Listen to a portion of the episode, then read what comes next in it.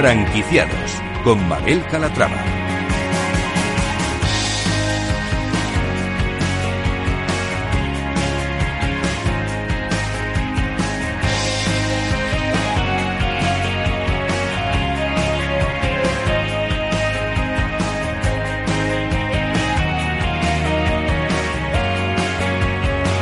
Hola, ¿qué tal? Muy buenos días y bienvenidos a Franquiciados. Como cada miércoles abrimos una ventana al mundo de las franquicias. Conocemos las nuevas propuestas que hay en el mercado, les contamos la actualidad del sector y, por supuesto, resolvemos sus dudas con la ayuda de nuestro experto. Si son franquiciados, franquiciadores o están planteándose formar parte de esta apasionante aventura, no lo duden. Este es su programa. Comenzamos.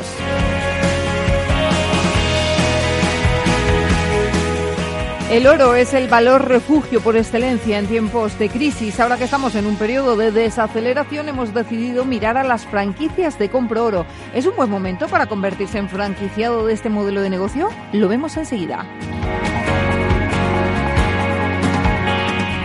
La firma de moda Cocker acaba de lanzar una nueva marca. Se trata de Mulberry, una firma de moda ética y sostenible. Su actividad tiene un compromiso con las personas, el agua, el cambio climático y la biodiversidad. Les conoceremos en unos minutos. Como concepto innovador les presentaremos falafelería. Estamos inmersos, ya lo saben, en un boom gastronómico en el que las experiencias en la mesa lo son todo.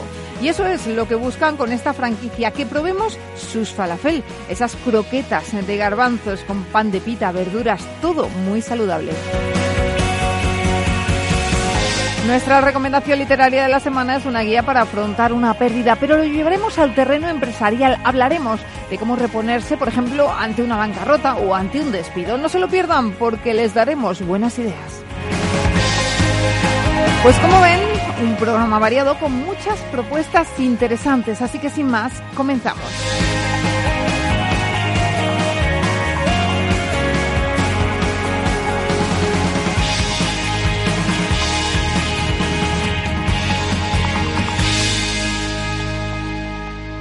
Franquicias de éxito.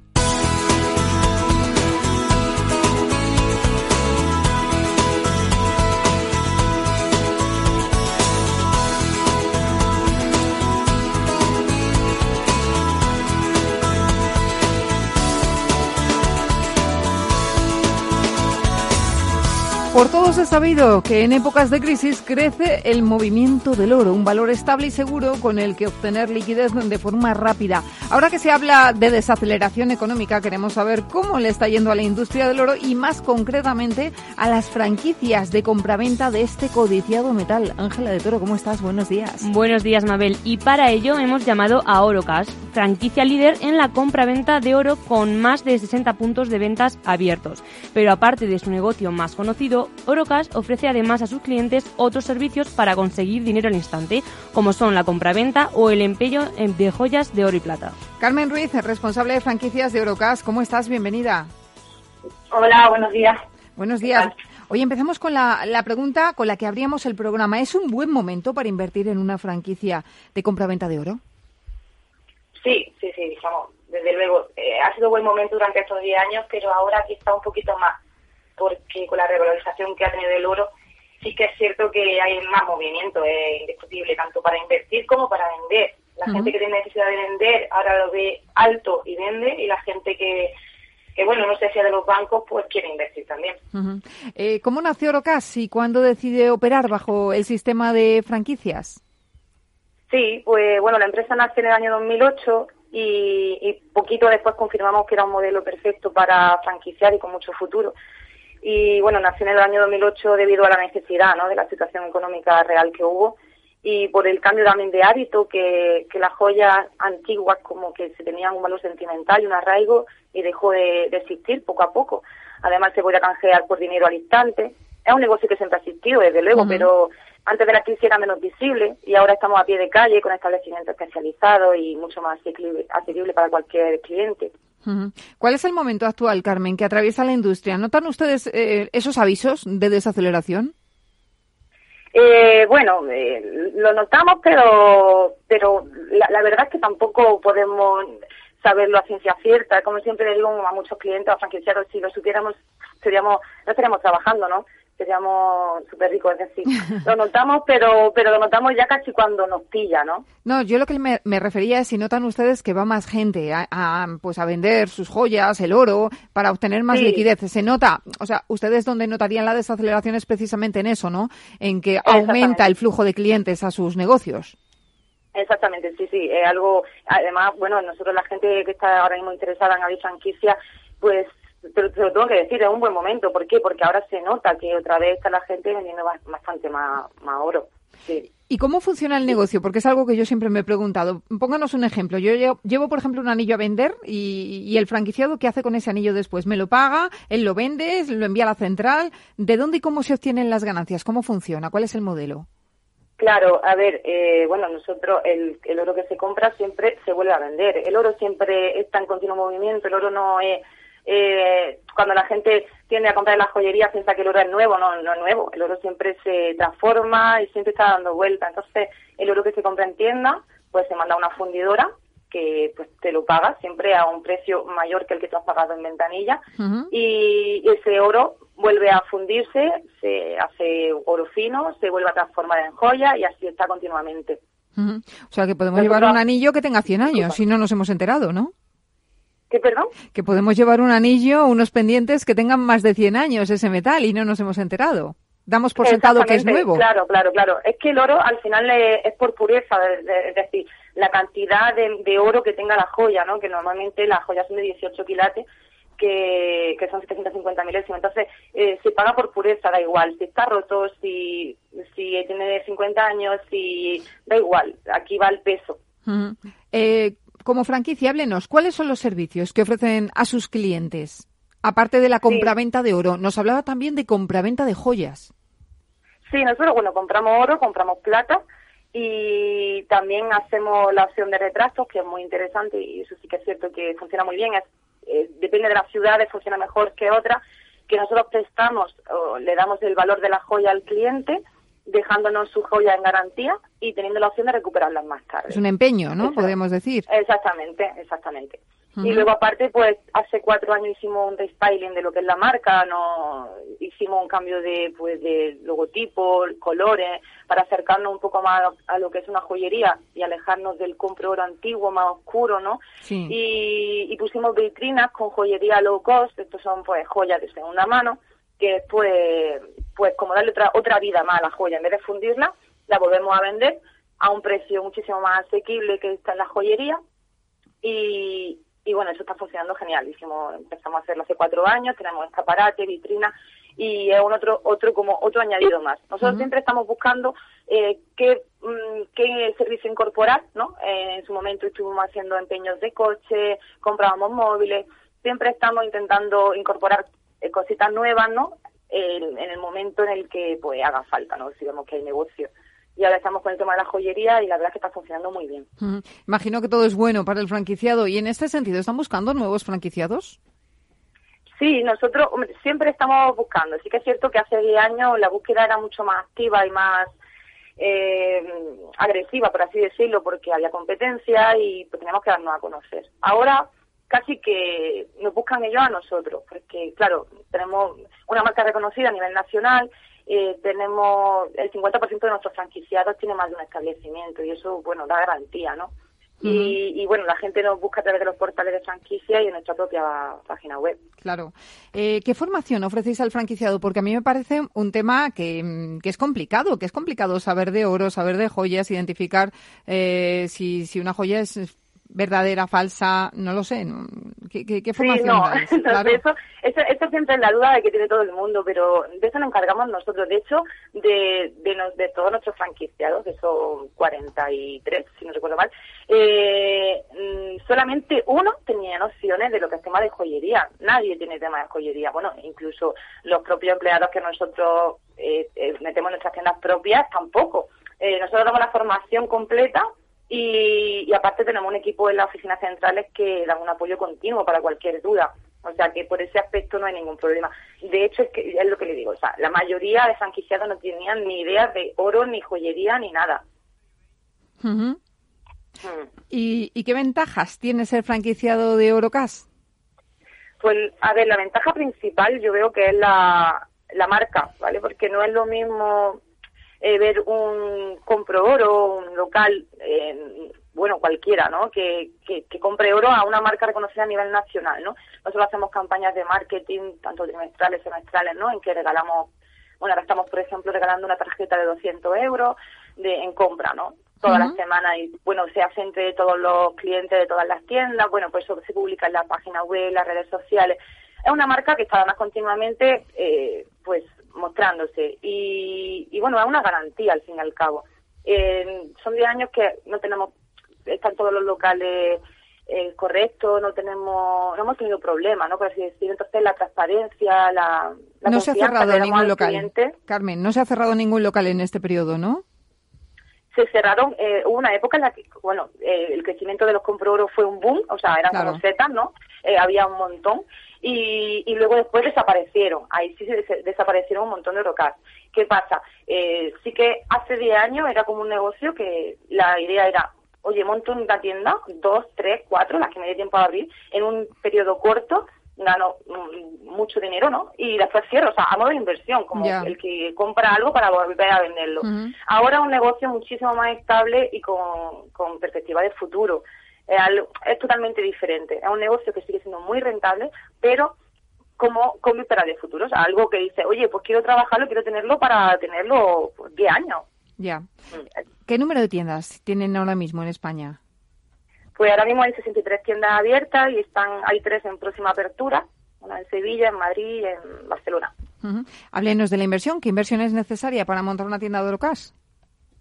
Pues, a ver, la verdad es que, bueno, desde mi punto de vista, lo que es el canon de entrada en comparación con otra franquicia y sabiendo la rentabilidad de esta, es muy asumible, casi de risa, son 6.000 euros más IVA.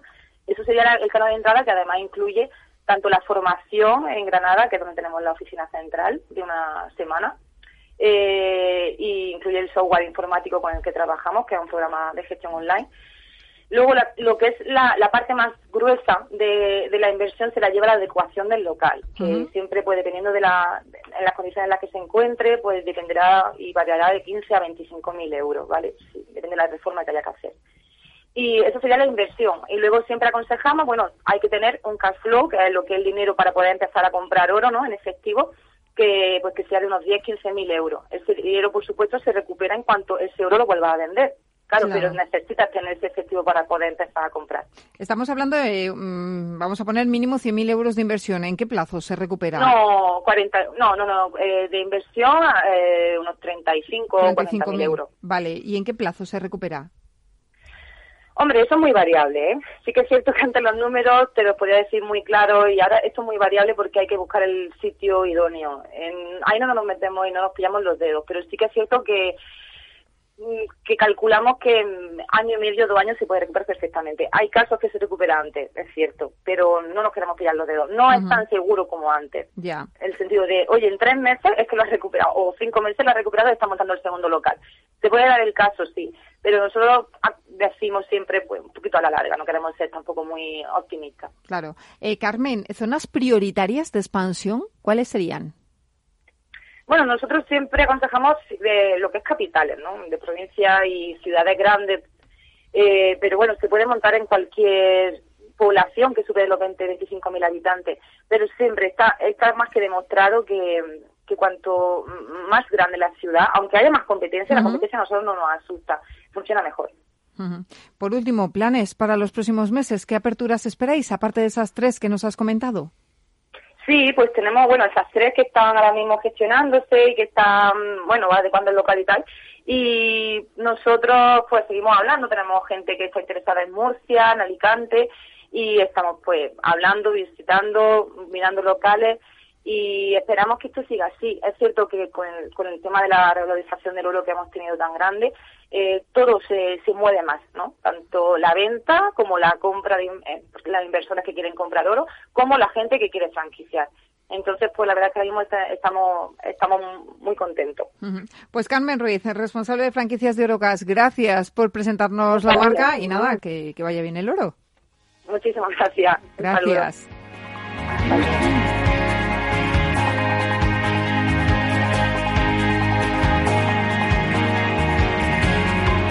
Franquicias low cost. Nació en Toledo hace tres años y hoy cuenta con más de 40 tiendas entre propias y franquiciadas repartidas por España y otros países europeos. Hablamos de Cocker. Sus fundadores han dado ahora un paso más y han lanzado Mulberry.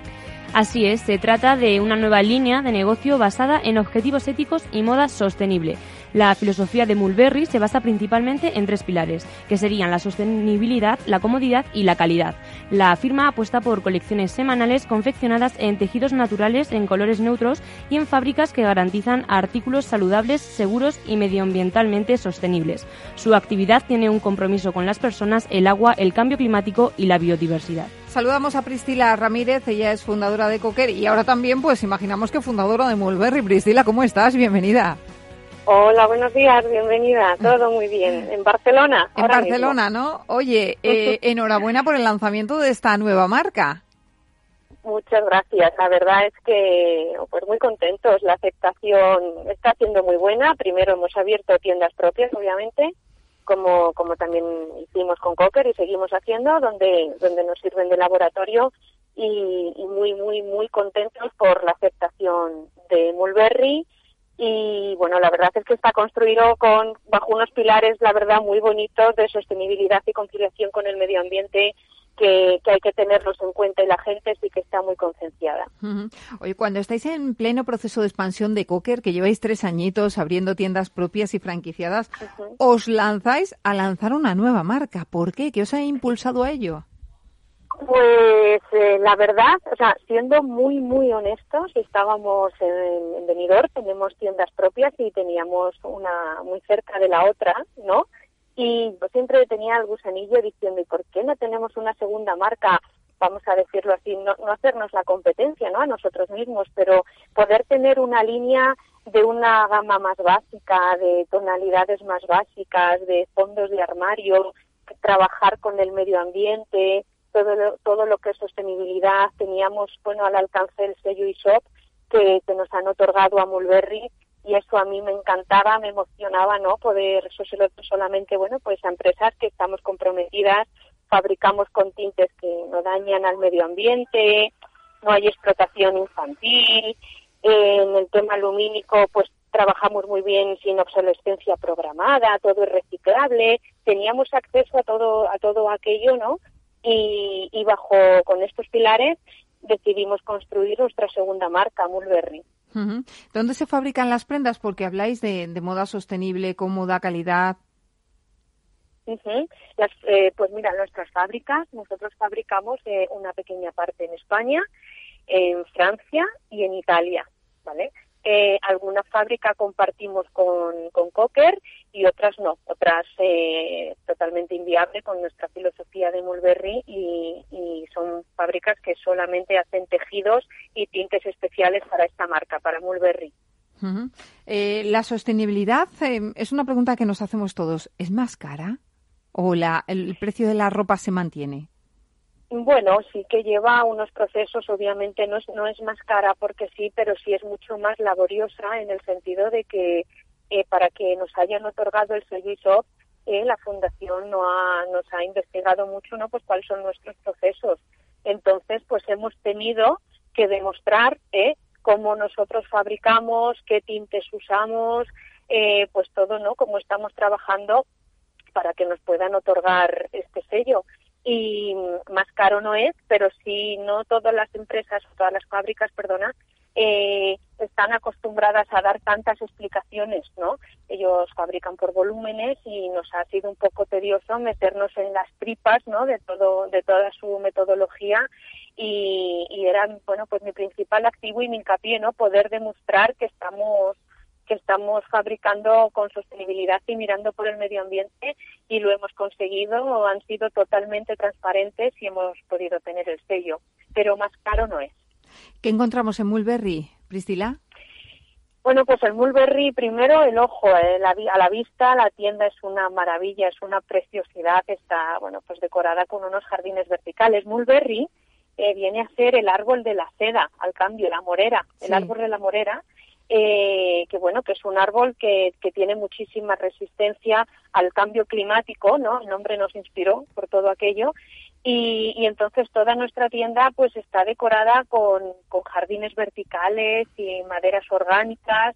Y vais a ver prendas pues bueno muy dulces, muy cálidas y, y, sobre todo fondos, fondos de armario, prendas más básicas, no hay grandes estampados, estampados más sutiles, ropa también amplia que sienta muy bien a mujeres igual que pasa en Cocker no que no que no tenemos cuerpo de modelo no por así decirlo pero sobre todo la calidez de del ambiente ¿A qué perfil vais dirigida? Ya que me hablas de, ese perfil de mujer que, que no son modelos, eh, ¿qué franja de edad? Pues sí, nuestras clientas en Mulberry van desde los 35 hasta, bueno, 80 y tantos, ¿eh? Nos está pasando mucho, pues bueno, muy parecido a, a, lo que siempre he comentado en Cocker. Lo que pasa es que sí que esta tiene, bueno, eh, esta marca, al, eh, reitero una vez más que la gente le gusta comprar estampados, le gusta tal, pero si tiene que elegir siempre va a tirar, le gusta más lo en prendas más básicas, más, más del día a día, ¿no? Los estampados muchas veces cansan y, y el Mulberry no van a encontrar grandes estampados, prendas más sutiles. Y hemos dado con esa tecla, ¿no? O sea, tener una homogeneidad de, de colores más tenues. Priscila, lo eh, tenemos, lo dejamos aquí, lo dejamos aquí, eh, hacemos una pausa, pero enseguida estamos de vuelta contigo, ¿vale? Gracias. Venga, hasta ahora.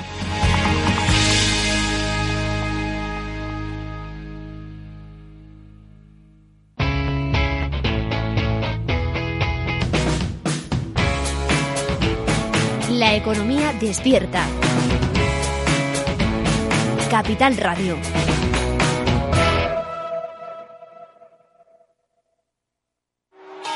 Nos gusta acabar todos los años a lo grande. A tu plan de pensiones también. Realiza una aportación a tu plan de pensiones de Renta 4 Banco y recibe hasta un 1% de regalo cada año sin límite de cantidad. Entra en r4.com e infórmate. Renta 4 Banco, tu banco especialista en inversión. Ver bases legales de la promoción en r4.com. Algunos pueden pensar que las personas que nos quedamos en un pueblo lo hacemos porque no tenemos otra opción. Se equivocan. Me quedo porque amo lo que hago, porque lo aprendí de mis padres me quedo porque tengo mucho que ofrecer. Me quedo porque quiero quedarme. Correosmarket.es. El mercado online que impulsa a los productores y a las productoras locales que eligen quedarse. Capital Radio Madrid 105.7 Disfruta de la mejor cocina gallega en Montes de Galicia. Todo un clásico moderno en el barrio de Salamanca. Disfruta de la variada dieta atlántica, de las mejores carnes y pescados tratados con respeto y transparencia y regados con una de las mejores bodegas de la zona. En grupo, en familia o en pareja, Montes de Galicia te ofrece el espacio perfecto en cada ocasión. Inversión inmobiliaria acompaña al mercado inmobiliario en este nuevo ciclo. Todos los jueves de 10.30 a 13 horas, el inversor encontrará las claves para realizar su mejor inversión. La mañana de los jueves en Capital Radio tomamos el pulso al sector inmobiliario. Noticias, análisis de mercado y debates donde los protagonistas del sector podrán contar en primera persona los retos a los que se enfrenta el ladrillo. Inversión inmobiliaria pone la voz al sector inmobiliario. Aquí en Capital Radio. Horno San Onofre. Somos pasteleros y eso nos gusta. Utilizamos materias primas que nos hacen disfrutar y elaboramos todos nuestros productos de forma artesanal, sin sucedáneos, ni margarinas, ni grasas trans. Sabemos que las cosas buenas son importantes. Con el hashtag buscamos gente dulce. Horno San Onofre, calle San Onofre 3, teléfono 91 532 9060 y calle Hernani 7, teléfono 91 554 3396. También nos encontrarás en el mercado de San Miguel, www.pasteleriasanonofre.com. Cada miércoles de dos y media a 3 de la tarde, escucha el consultorio de negocios de carne y hueso con Mariló Sánchez Fuentes y resuelve en directo todo lo que necesites saber sobre negocios y financiación.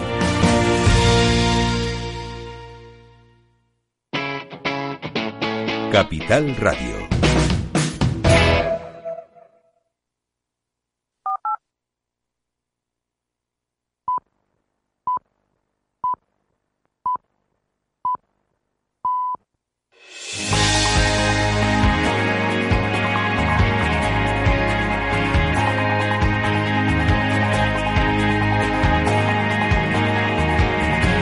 Franquiciados con Mabel Calatrava.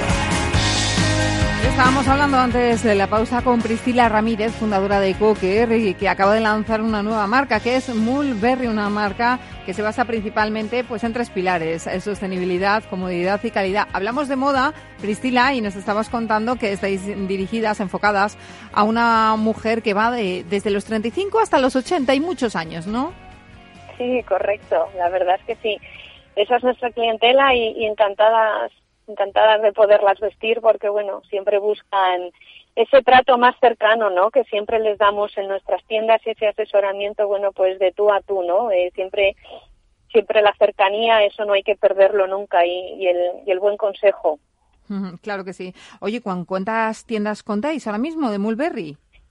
Pues bueno, ahora mismo tenemos tres en propiedad y tres franquicias y la verdad eh, tengo que decir que muy agradecida porque estamos teniendo a través de una campaña que lanzamos ahora, ¿no? Que son los descuentos solidarios que te voy a explicar un, muy, sí, muy sí, rápido claro en qué consiste. Nosotros, por ejemplo, ahora que vamos a empezar, cuando pasen Navidades, todas las campañas de rebajas en la tienda de Mulberry, nuestros descuentos van a ser solidarios, es decir, eh, vamos a hacer un 50% por decir algo, ¿no? En una, en, en nuestras tiendas y la clienta va a decidir si quiere ya aplicarse su 50% Ujú. o quiere destinar un porcentaje de, de esa cuantía a una ONG que nosotros que nosotros vamos a destinar, ¿no? Para poder compartir ese descuento. Y también en la misma nota de prensa lanzamos nuestras urnas, unos box que vamos a tener o que tenemos en todas nuestras tiendas de Mulberry, donde nuestra clienta puede depositar la ropa de Mulberry que ya que decida deshacerse de ella, ¿no? Y le vamos a dar una segunda vida a esa prenda, también a otra ONG y le vamos a dar a ella por haberse deshecho de esa prenda, ¿no? Con en nuestras urnas un descuento añadido. Entonces, al hacer todas estas campañas hemos tenido gente pues muy muy muy interesada también en nuestra filosofía de Mulberry que quiere bueno pues expandirse junto con nosotros y tenemos pues bueno pues muchísima gente que gestionar no ahora mismo pero bueno con los pies en el suelo y las cosas bien hechas iremos iremos analizando a cada una de estas personas para bueno ir de la mano juntos Claro que sí. Con, eh, ahora mismo estáis en pleno proceso de expansión. ¿Cómo estáis llevando a cabo esa expansión? ¿Cuáles son los criterios para elegir eh, pues los puntos donde, eh, donde queréis ubicaros? Bueno, pues los puntos donde nos queremos ubicar son, bueno, los planes de negocio, sabéis que varían mucho, ¿no? Obviamente todos queremos calle tipo A, ¿no? Donde donde hay mucha mucho tránsito de gente, compra por impulso, etcétera. Obviamente eso se puede medir, pero yo siempre estoy, bueno, pues luchando contra la me parece que los alquileres que ahora mismo se están pidiendo son totalmente desproporcionados con cómo está, ¿no? el mundo del comercio donde, bueno, pues cuesta mantenerse y hay que lucharlo y trabajarlo, ¿no? Entonces, esas calles, por supuesto que me gustan, me encantan y estamos tanto con Cocker como con Mulberry, pero no, pero hay que estudiar muy bien el plan de negocio para poderse ubicar en una calle de estas. Eh, hemos abierto algún Mulberry en calles más secundarias, más también de barrio, donde tú puedas ser también el líder de la calle, ¿no? Por imagen. Destacamos mucho por imagen y está funcionando muy bien eh, montar este tipo de tiendas en calles más secundarias donde realmente te haces con, con el nombre enseguida.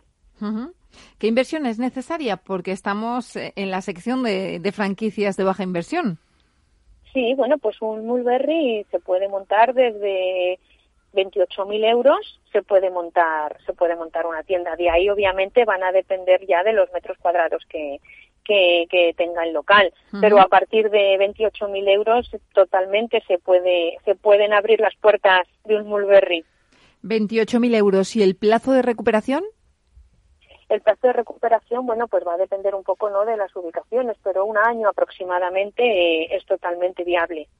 Y tras Cocker eh, y Mulberry, Priscila, ¿habrá espacio para una tercera marca? ¿Os lo estáis planteando ya? Porque os veo tan lanzados siempre.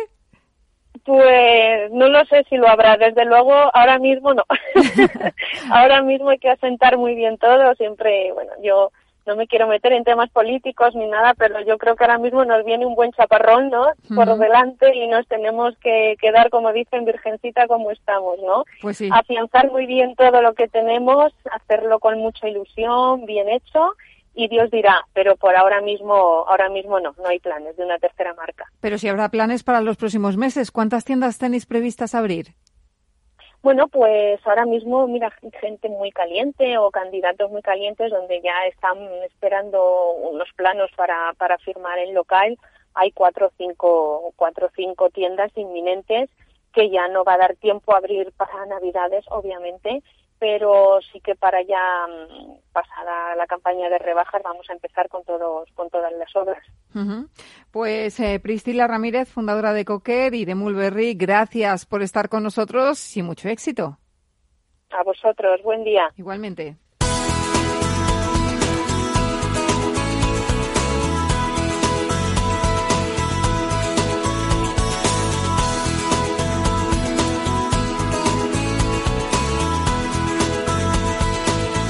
Franquicias innovadoras.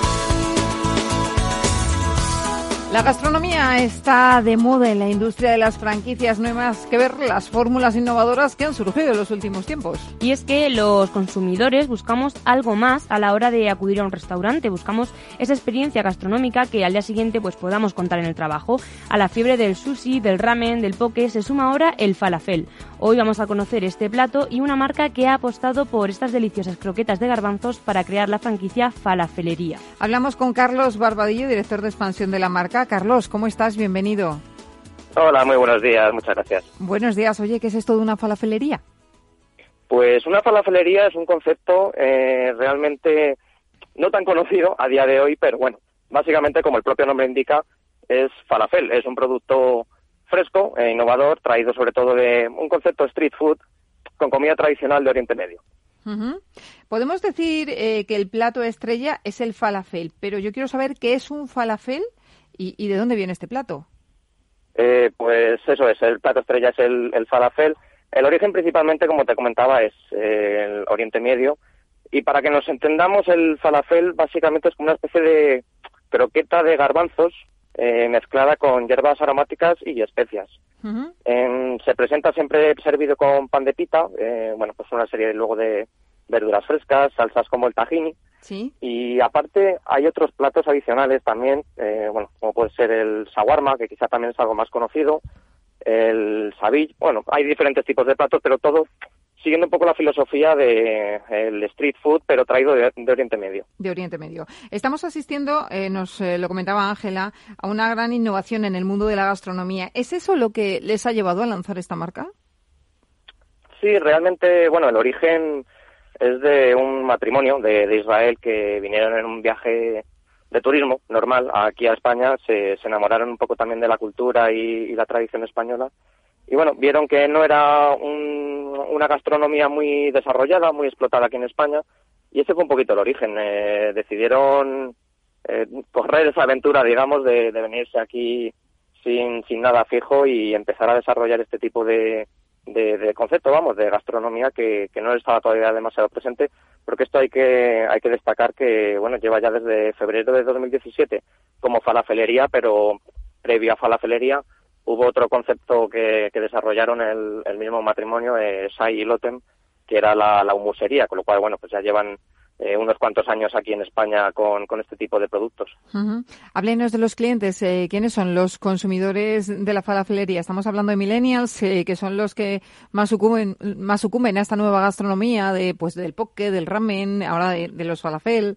Sí, eso es. Sí, principalmente al final la gente más joven, los millennials, son los que más se lanzan normalmente a, degustar y a probar este nuevo tipo de, gastronomías ¿no? del mundo y sigue un poco la misma filosofía en falafelería. Al final, eh, bueno, pues eh, son los los millennials, ¿no? la gente más joven, los que más consumen el producto, pero realmente estaba bastante abierto a, gente también más, más adulta, ¿no? Más mayor, porque finalmente, bueno, es un producto que casa mucho también con, con las nuevas tendencias como es la, el street food, que se suele decir, pero bueno, comida rápida pero, pero sana, es, vegetariano también y es algo que es una tendencia que yo creo que se está también eh, adaptando e incorporando a, toda la serie de edades, no, no solo a la gente joven.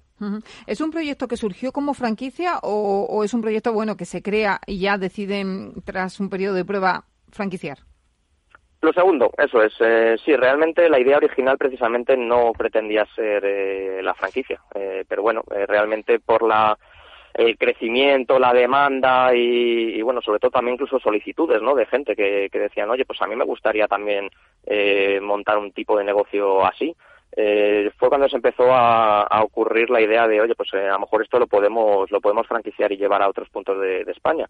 Y fue un poco la línea la línea a seguir. Uh -huh. ¿Qué perfil de franquiciados estáis buscando, Carlos? Pues sobre todo alguien con con mucho espíritu emprendedor, con energías, no directamente a lo mejor el, perfil más inversor tradicional.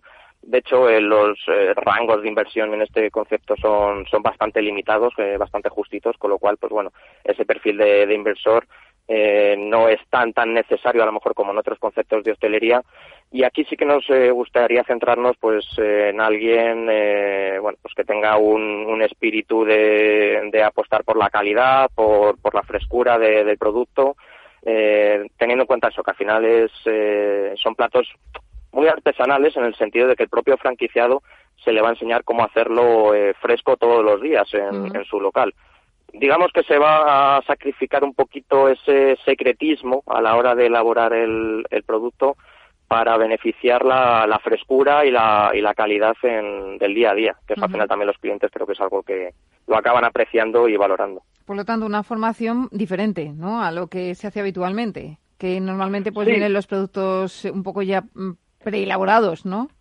Exacto, correcto. Por eso realmente es algo que también se valoró en, en su día, el hecho de decir, bueno, pues eh, lo, lo, enviamos ya elaborado prácticamente para, para que los franquiciados no tengan que complicarse la vida. Pero mmm, notábamos que también ahí podía, se podía perder algo de esa frescura que es tan necesaria y, y tan apreciada en este, en este modelo. Uh -huh. Entonces, pues bueno, se decidió, bueno, vamos a, realmente a, a enseñarles a, a, cómo se hace todos los días la, la, masa fresca de, del falafel sí. y, y, eso al final los clientes creo que es algo que, que, lo van a lo van a valorar mucho y lo van a apreciar. Uh -huh. eh, háblanos de las ventajas para el franquiciado. ¿Qué les supone formar parte de esta familia de la falafelería? Pues eh, supone entrar en un concepto eh, que, bueno, como comentábamos antes, es bastante tendencia, como es el, el fast food, que, bueno, pues es comida eh, rápida, eh, económica y pero bueno a la vez saludable eh, una inversión bastante moderada como como comentaba que realmente puede llevar a cabo pues un, un emprendedor una persona que quiere incluso dedicarse a ello un autoempleo eh, van a recibir sobre todo pues bueno eh, un, concepto y un, una manera de elaborar esos productos que, que, realmente no están tan asentados en España y que Lotte Misai han traído directamente desde su país natal desde Israel. Y creo que además también eh, es muy importante, bueno, hablar de que, de, de, que este matrimonio, el Otemisai, eh, transmiten un buen rollo, una energía, un, un positivismo contagioso que desde mi punto de vista creo que también es bastante importante a la hora de, eh, de franquiciar, porque uh -huh. la relación entre franquiciador y franquiciado es de vital importancia para el desarrollo futuro del proyecto y para el éxito mutuo y en este caso la verdad es que desde el primer momento que los conoces es eh, un, un, positivismo y una buena energía que la verdad es que eh, es encantador. Uh -huh. Háblame por último de la inversión. ¿Qué inversión es necesaria? Pues como todo en estos casos, eh, sobre todo cuando hablamos de hostelería, eh, se puede variar, ¿no? Pero bueno, estaríamos en torno a los eh, 65.000 euros, eh, a grosso modo, eh, ya contando la obra y todo de, del local. Por eso creo que puede variar, porque al final, pues bueno, la obra del local es, es, un mundo en cada caso particular, pero aproximadamente estamos hablando de eso, entre los 65, 70 quizás, eh, 70.000 euros, ya incluyendo pues, canon de entrada, eh, la obra, el mobiliario, la maquinaria, en fin, estar listos para, para empezar a trabajar. Eh, ¿Plazo de recuperación de esa inversión? Mm, a lo largo generalmente del segundo año, eh, siendo incluso conservadores. Eh, hay bueno eh, la ventaja de un modelo de un local pequeñito, como es el caso de falafelería, que las inversiones son reducidas y una operativa muy sencilla es que los, eh, los porcentajes de beneficios son, son también mayores y ese retorno de la inversión se produce relativamente rápido. Mm, para ser así conservadores, eh, diríamos que a lo largo del segundo año es cuando se, se recupera ya ese, ese monto de la inversión inicial. Pues Carlos Barbadillo, director de expansión de Falafelería, gracias por presentarnos esta nueva marca y mucha gracias suerte. Gracias a vosotros. Gracias. Muchas gracias. Buenos días.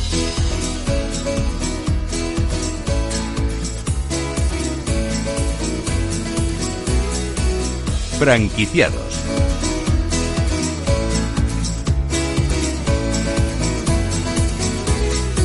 Como saben, nos gusta hacerles cada mes un par de recomendaciones literarias para que tengan una buena librería de impresa. Hoy hablamos de cómo afrontar una pérdida, pero aplicada al ámbito laboral. Hablamos de despidos, eh, de bancarrotas, de ceses de negocios. Suena muy feo, pero es que hay que hablar de ello. Es un tema delicado, Ángela. Así es, y es que mmm, cualquier pérdida es un proceso personal que de pronto pues te coloca fuera de, de tu zona de confort. De este modo te lleva a un momento de la vida en el que tomas conciencia de que controlas las circunstancias mucho menos de lo que imaginas. Y es que atravesar una circunstancia así no significa que tengas que caer en una depresión y cerrarte en banda a nuevas oportunidades. Solo eh, planteate la necesidad de recolocar pensamientos, creencias e incluso eh, las circunstancias materiales de quienes nos encontramos en ese momento.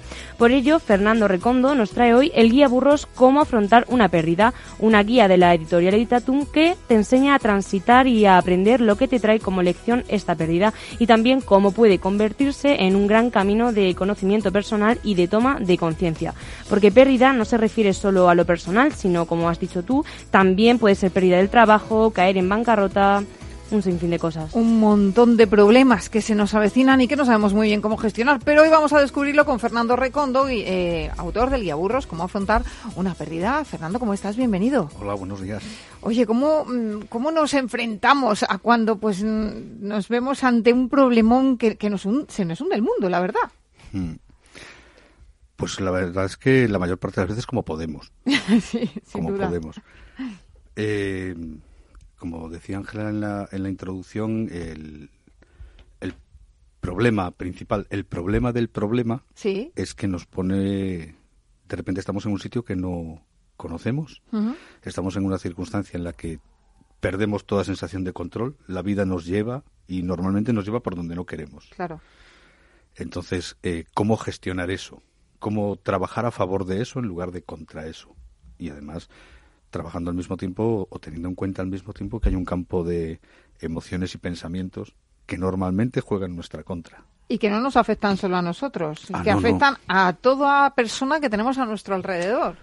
Claro, al final nosotros somos, somos, como decía Ortega, nosotros y nuestras circunstancias. Claro. Somos nosotros y los que nos rodean también, claro.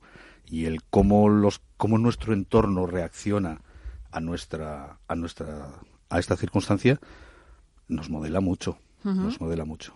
Bueno, es un tema delicado, es un tema. No vamos a entrar en, en el terreno personal, vamos a, a entrar en el laboral. Uh -huh. eh, pues ese, ese despido que te llega y que dices, ¿y ahora qué hago yo? 20 años trabajando en la misma empresa. ¿Cómo afrontamos un despido, por ejemplo?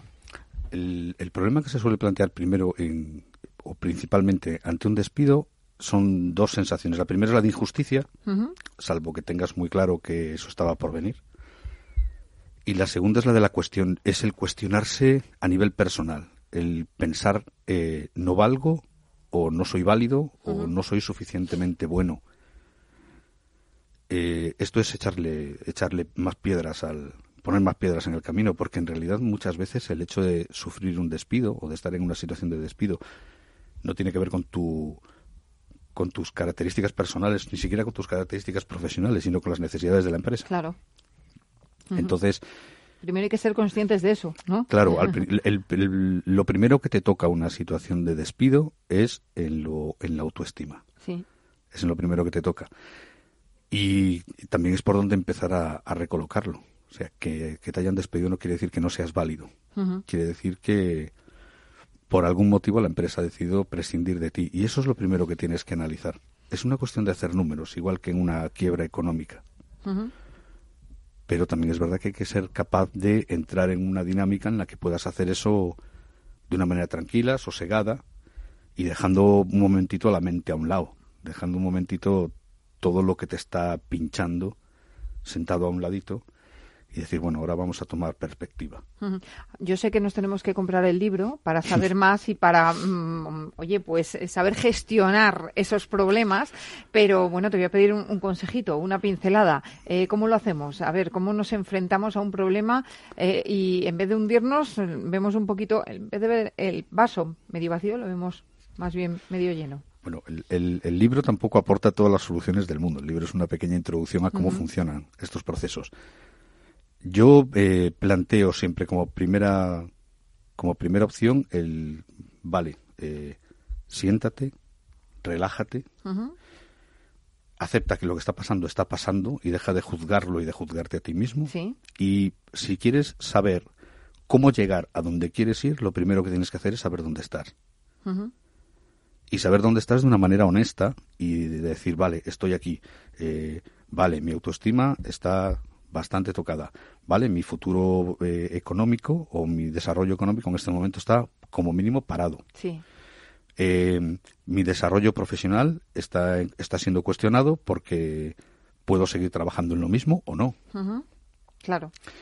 Es hacer un poco inventario de lo que puedes rescatar. Y después con eso, ¿qué puedes construir? Y al mismo tiempo, o como paso inmediatamente inmediatamente posterior a hacer eso, poder hacer un trabajo en lo, en lo emocional. Ya. creo que una de las una de las cosas más importantes a la hora de avanzar es empezar a entender que la mayor parte de las cosas que damos por hechas de nosotros mismos no son verdad. Así de sencillo, no son verdad. Y ser capaz de verte desde fuera. Eso normalmente es más fácil de hacer cuando alguien que te está viendo desde fuera te dice yo veo esto, esto y esto, que hacerlo tú solo. Ahí está la figura de los coach también. Ahí está la figura de los coach. que son em, capaces un poco de analizarnos y de marcarnos los objetivos y de sacarnos un poquito del atolladero. La, la, ventaja de la figura de un coach es que como, como coach o como consultor, yo me defino más como consultor que como coach, eh, hay un cierto desapasionamiento en lo que estamos haciendo. no es una cuestión de no me importa lo que está pasando. Es una cuestión de yo tengo que mantener una posición sólida y no me puedo dejar arrastrar por donde tú estás o por tus emociones o por tus circunstancias. Claro. Eh, ¿Qué quiero decir con esto? Es el problema de los amigos. Claro. La gente que te aprecia quiere lo mejor para ti y normalmente eh, no son buenos ayudándote, y esto lo pongo entre comillas, porque normalmente a alguien que te quiere le cuesta sostener tu propio dolor. Porque toca con el suyo o porque no le gusta verte sufrir. Y por no verte sufrir te va a dar consejos. Te va, y hay un momento en el que racionalizar no sirve para nada. Claro, bueno, tenemos dos tipos de amigos en ese sentido, ¿no? El de ay pobre, ay pobre, qué pena, ay qué pena. Y eso te hunde en la miseria más. y después tienes el otro de venga, tú para adelante, que eres el mejor, ¿no? Y dices, bueno, vamos a ver, pero es que también necesito un poco de calma y un poco de orientarme y lo que necesitamos es ese amigo neutro que nos diga, a ver, vamos a ver, haz una lista. Haz una lista con lo bueno, con las opciones, que yo creo que es de lo que tú estás hablando, ¿no? Claro, el, que alguien te anime el venga para adelante es genial, es genial. Pero para adelante hacia dónde? Claro. Porque si no es como un toro, embistes y te llevas por delante muchas veces lo que no tienes que llevarte. Entonces, animar a alguien a seguir avanzando, sí, la vida se acaba, no. Eh, ¿Estás preparado para repetir lo que estabas haciendo o incluso para hacer cosas nuevas? Sí. Claro. Pero primero decide. Oye, ¿cómo se pueden tomar decisiones buenas en momentos difíciles? ¿Esto es posible? Es perfectamente posible y la clave es la tranquilidad. La clave es sangre fría, ¿no? Que decimos esto de no voy a entrar tanto en lo de sangre fría porque yo si de algo no puedo presumir es de sangre fría. Entonces no, no voy a hacer eso de consejos vendo que para mí no tengo. Pero desapasionamiento más bien. De decir, bueno, vamos a decidir con lo que hay. Eh, es como en el caso de una quiebra económica de una empresa, una empresa que quiebra. Una empresa que quiebra, por muy fastidiado que pueda ser, lo primero que tiene que hacer es coger a un contable y hacer un balance de lo que hay. No suponer ni, ni especular. No, no. Vamos a ver qué es lo que hay. Y con lo que hay, a ver qué es lo que podemos hacer. Vale, pues emocionalmente es básicamente lo mismo. O sea, ¿qué me queda dónde estoy y con lo que hay, qué puedo hacer. Bueno, cuéntanos dónde encontramos esta guía.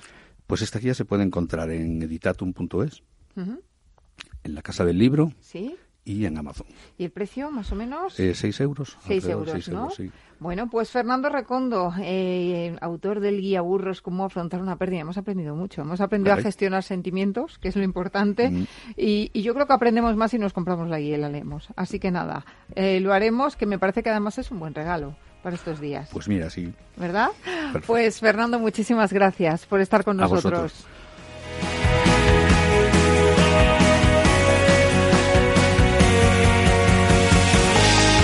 Pues hasta aquí, señores, el programa de hoy. Gracias de parte del equipo que hace posible este espacio de Ángela de Toro en la realización técnica Miki Garay que les habla Mabel Calatrava. Nosotros volvemos ya la semana próxima con más franquiciados, pero recuerden que pueden seguir informados en nuestra web que es franquiciados el 2 con número punto es. Hasta entonces les deseamos que sean muy felices.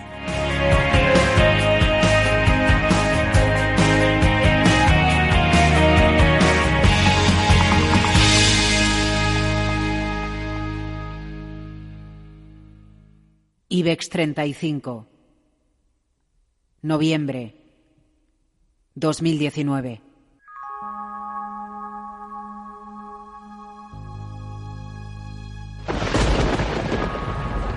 Es toda una experiencia vivir con miedo, ¿verdad? Antes de entrar en día ya había abierto cortos en la compañía. Eso es lo que significa ser esclavo. Muy bien, pues Super Friedman, antes de entrar en día ya había abierto cortos en la compañía. Yo insistía precisamente en la trampa de siempre. Friedman, Friedman. He visto cosas que vosotros no creeríais. Le preguntan y le dicen, oiga, usted dice, no, yo no, sé, yo, yo no, yo no- yo no sé nada. Claro, no sabe nada, pero sus fondos sí las tenía. He visto rayos de... Con lo cual, todos estos opinadores que decían, pero hombre, por favor, pues este señor no tiene dinero, pues este es un magnate, es un mangante. Eso. Eso es lo que es.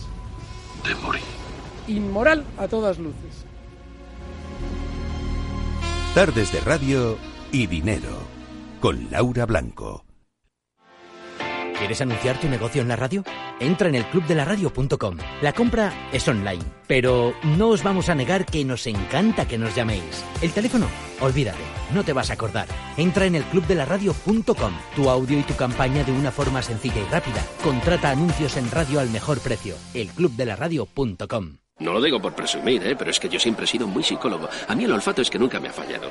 No sé, llama el instinto, o si quieres llama la intuición, pero nada más verle me dije, este paga, este paga seguro. Yo es que para estas cosas soy... En los negocios no hay intuiciones que valgan, solo hay bases de datos, experiencia y profesionalidad. En E-Informa tenemos toda la información que necesita para que pueda hacer un negocio seguro. Para más información, einforma.com.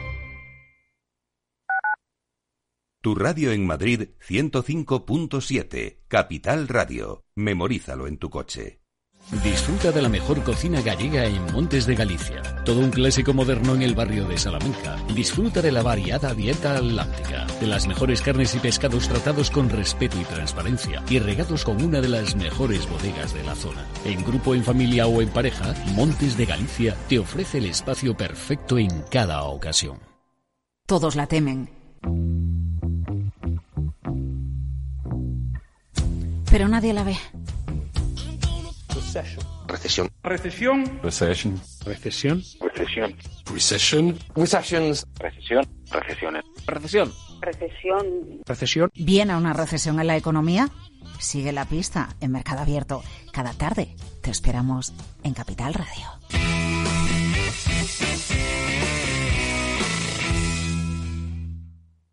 En el restaurante Gaztelubides somos rigurosos con la selección del producto para crear recetas imaginativas que acompañamos de una bodega generosa y brillante y de nuestra magnífica terraza durante todo el año. Restaurante Gaztelubide, carretera de La Coruña, kilómetro 12200, La Florida. Teléfono 91 372 8544. Una recomendación del programa gastronómico Mesa y Descanso. ¿Quieres celebrar una Navidad astorgana? Pues ya sabes, la auténtica cocina de Astorga está solo en el Astorgano. Si quieres degustar nuestros productos más típicos, nuestras carnes, guisos y nuestros postres caseros, en el Astorgano te los preparamos. Llámanos y te elaboraremos un auténtico menú astorgano de Navidad. Reservas para particulares y empresas en el 91 579 6261 o en calle Pensamiento 25. El Astorgano, la auténtica experiencia maragata, también en Navidad.